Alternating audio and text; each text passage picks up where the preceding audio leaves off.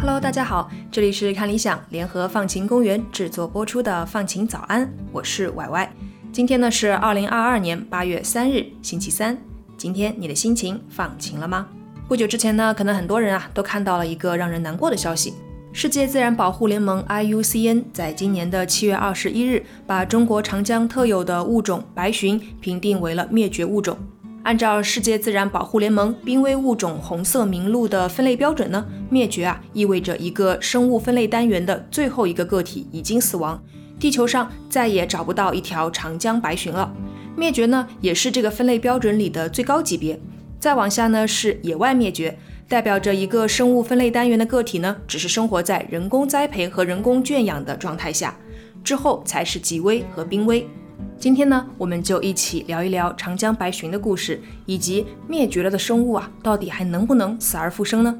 长江白鲟呢，也被叫做中国淡水之王，它一般啊有两到三米那么长，体重呢是两百到三百斤之间。有记录显示呢，最大的白鲟啊可以有七米那么长。它们过去呢主要是生活在宜宾以下的长江干支流，性格凶猛，主要是吃各种鱼类，也会吃各类的虾和螃蟹。一直呢处于长江水域里食物链的顶端。或许呢你还不知道，长江白鲟啊还是一点五亿年前的白垩纪残留下来的极少数的远古鱼类之一。它们的祖先和恐龙生活在同一个年代，只不过呢恐龙没能够挨过白垩纪，在白垩纪末期恶劣的自然环境里啊灭绝了。事实上，在六千五百万年前的第五次生物大灭绝，也叫白垩纪大灭绝的事件里呢，大概有百分之七十五到百分之八十的物种都灭绝了，但是白鲟们活了下来。我们曾经在二零零三年的宜宾长江伏羲口救助了一条雌性的长江白鲟。不过让人唏嘘的是啊，现在回头看呢，那竟然是人类最后一次见到长江白鲟了。为什么经历过极度恶劣自然环境的白鲟，最终还是灭绝了呢？专家们给出的判断呢是，过度的捕捞和栖息地的退化是白鲟灭绝的两大因素。尤其是水坝的修建呢，阻断了成年白鲟往长江上游溯游产卵的通道。从二零二一年一月开始的长江流域十年禁渔期呢，就是为了解决过度捕捞的问题。不过呢，巡游通道的阻断和栖息地退化是中国巡游鱼类面临的共同困境，这呢是全流域禁捕等手段不能够解决的。说到这里呢，我们先来了解一下鱼类们的洄游习性。洄游呢是鱼类经过千万年的进化，适应外界环境变化而产生的一种周期性的群体性的移动。它们在生命的不同阶段呢，会对生活的水域啊有不同的要求。洄游呢就是为了满足它们的这种需求。其实呢，长江里的大部分鱼类都会周期性的在上游和下游之间来回游动。比如每年到了一定的时期，长江下游的鱼类呢就会进行一次集体大迁徙，从下游游到上游进行产卵，在产卵结束之后呢，又游回到下游，这呢也被叫做生殖洄游。鱼类为了寻求适宜的产卵条件，来保证鱼卵和幼鱼呢能够茁壮成长，常常从远海游向近岸，从江河的下游向上游进行洄游，而且洄游的路线和方向都十分固定，一般不会轻易改变。除了生殖洄游之外呢，还有越冬洄游，或者也叫季节洄游。通常啊是在寒冷的冬天要来的时候，朝着水温更高的地方洄游，由浅水游向深水，由北部游向南部。了解到洄游的习性，对于长江流域鱼群种族和繁衍有着举足轻重的重要影响，也就不难理解，当洄游的通道被水坝切断之后，它们的生存环境啊就受到了严重的破坏。在意识到人类的生产活动给鱼类造成的影响之后，研究人员们呢都在纷纷寻找着补救的方法。除了我们之前提到的禁止捕捞的禁渔令之外，研究人员们还在积极研究如何在水利工程上修建鱼道等设施，来帮助鱼类的洄游。中国修建的第一座大型鱼道是2009年开始运营的广西常州水利枢纽工程鱼道，长1423米，上下游水位落差15米。可以让中华鲟、石鱼等鱼类靠自己的力量抵达上游。不过呢，根据监测结果啊，通过的鱼类呢还是主要以鲢鱼为主。在长江干流上的第一座过鱼通道呢，也在2021年投入运营，平均每个月过鱼量达到了3600尾。除了是长江干流上的第一座鱼通道之外呢，它本身还有什么特别的地方吗？当然有。第一，这条位于金沙江中游金沙水电站大坝上的鱼道呢，考虑到了鱼类生活的很多特性，比如他们通过水力学模型的模拟，找到最适合鱼类移动的水流速度，大概呢是在零点三到一米每秒。再结合河流地势和大坝阻水等多方面的因素，在大坝左岸的下游设计了三个鱼道入口，引导鱼类游动。第二呢，目前国际和国内的同类设计里啊，鱼道一般都是一条没有光线的暗道。这样呢，会让很多趋光的鱼类停滞不前。但是呢，这个鱼道设计出绕着水坝开槽的方式，可以更好的利用自然光线，满足不同鱼类的趋光特性。第三，将近一千五百米的鱼道，鱼类呢是没有办法一口气游过去的，所以鱼道每隔三点五米呢就有一道隔板，隔板附近水流比较缓，游累了的鱼类呢可以在这里休息一下，再去冲刺下一个激流。经过监测啊，目前鱼道入口和出口的过鱼量呢，已经接近一比一。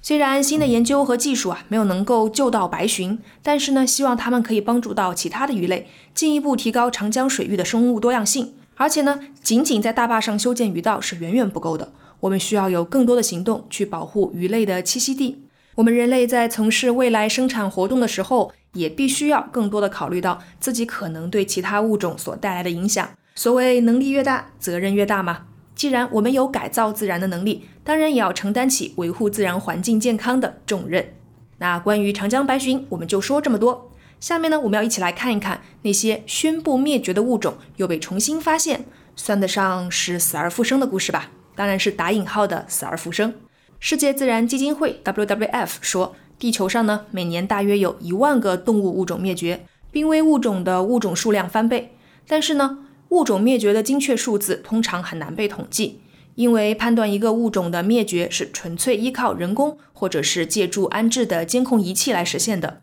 或多或少啊，它带有一定的偏差。有些物种在一个地区一度绝迹，被认为灭绝了，但是呢，在其他地区不为人知的存活着，后来又被发现。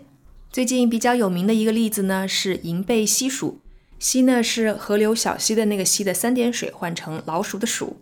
一九九九年就被宣布野外灭绝的银背溪鼠，也叫越南溪鼠。目前所知呢，只是生活在越南，是世界上已知的最小的有蹄类动物。它相当于一只兔子或者是猫的大小。它有红棕色的大耳朵，喉咙上呢有白色和暗红棕色的痕迹，有一条突出的银线从背部向下延伸到臀部。因为大量的非法狩猎，一九九零年之后就再也没有人在野外见到过银背溪鼠的身影。所以呢，被认定为已经灭绝。它是全球野生动物保护计划寻找失落物种里一直在被寻找的生物。让人高兴的是啊，二零一九年三月的时候，一台架设在越南森林里的相机拍到了一小群银背溪鼠。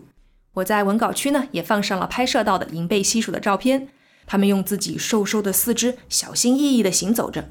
在这之后呢，摄像机啊还很多次记录到了它们出来寻找水果的瞬间。银背溪鼠的再次出现背后有着越南的环保组织的不停努力。在二零一二年的时候呢，越南还是全球涉及野生动物犯罪问题最严重的国家。二零二零年的时候，在当地环保组织的倡议下，越南政府取缔了野生动物市场和交易点，严格处理非法狩猎和买卖野生动物的行为。人类只有约束自己的行为，积极投入到环境保护的工作中，才能实现人和自然的和谐相处。另一个非常有名的死而复生的物种呢，是百慕大海燕。它们原本呢在百慕大群岛数量很多，是夜晚出行，在陆地上筑巢的海鸟。它们以小鱼、乌贼和甲壳动物等无脊椎动物为食。很不幸的是呢，百慕大海燕的叫声啊特别诡异。最早航行世界的西班牙航海家们经常被它吓到，以为岛上住着恶魔。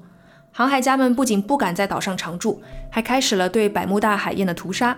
在百慕大成为英国殖民地之后呢，殖民者带来了猫、狗和老鼠等动物，它们都会攻击海燕。再加上人类的猎杀，到一六二零年的时候呢，这种鸟已经被认为灭绝了。不过二十世纪初，科学家们陆续采集到了一些这种鸟类的样本，显示它们还并没有灭绝。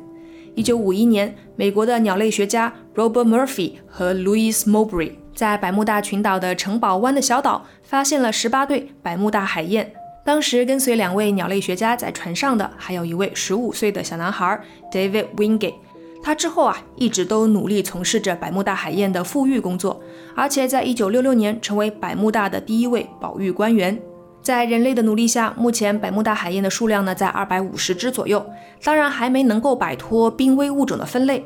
如果你对百慕大海燕的保育工作有兴趣啊，我们在文稿页提供了一个 Kahao-Cam 的网站，这呢是一个发起于二零一一年的项目，他们会现场直播被保育的小海燕们的实时情况。另外呢，我们在第一季第四十九期的节目里讲到了人类是如何通过人工保育波多黎各鹦鹉避免它灭绝的故事。就在同一期里呢，还介绍了荷兰在运河水闸上给有洄游需要的鱼群们建立了鱼门铃的故事。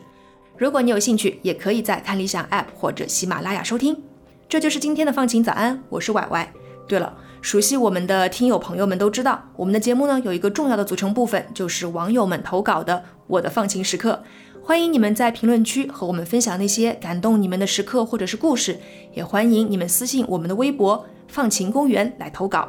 祝你拥有放晴的一天，我们明天再见。